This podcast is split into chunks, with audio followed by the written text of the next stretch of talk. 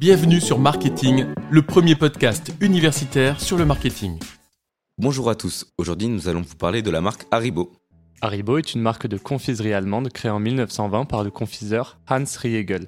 D'ailleurs, le nom de la marque provient des deux premières lettres du prénom et du nom de famille du fondateur, ainsi que les deux premières lettres de sa ville d'origine qui est Bonn, le HA pour Hans, le RI pour Riegel, le BO pour Bonn, donc Haribo. Au début, l'entreprise Haribo avait très peu de moyens, et aujourd'hui elle domine le marché européen. C'est à partir de l'année 1922 que l'ours en bonbon est créé pour plaire aux plus jeunes, d'où vient d'ailleurs le slogan emblématique Haribo, c'est beau la vie pour les grands et les petits. Ce slogan doit vous parler car encore aujourd'hui il reste ancré dans les mémoires. Mais grâce à ce slogan, Haribo touche quand même tous les âges, car de nombreux consommateurs plus âgés achètent le produit, leur rappelant ainsi l'enfance en adhérant au goût sucré et original des confiseries.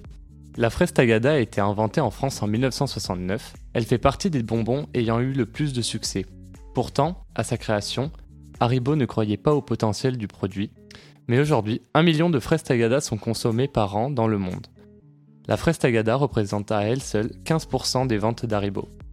Par la suite, en 1973, la fameuse gamme Dragibus a été inventée et est introduite sur le marché, plaisant par leur couleur et leur forme, c'est aujourd'hui l'un des éléments les plus vendus de la marque. La crise du Covid en 2020 a engendré une baisse de 7% des ventes chez Haribo en France par rapport à l'année précédente. On aurait pu penser que ces dernières allaient augmenter durant cette crise car les Français avaient besoin de réconfort, mais malheureusement pour eux, ça n'a pas été le cas.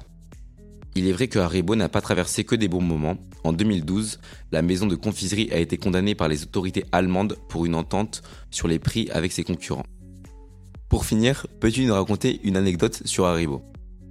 Ce qui est intéressant chez Haribo, c'est que les bonbons n'ont pas le même goût et les mêmes couleurs selon les pays. Ils s'adaptent aux différentes cultures. Merci à tous pour votre écoute et à la semaine prochaine. Merci pour votre écoute. Pour nous aider, pensez à vous abonner et à nous laisser 5 étoiles. À très vite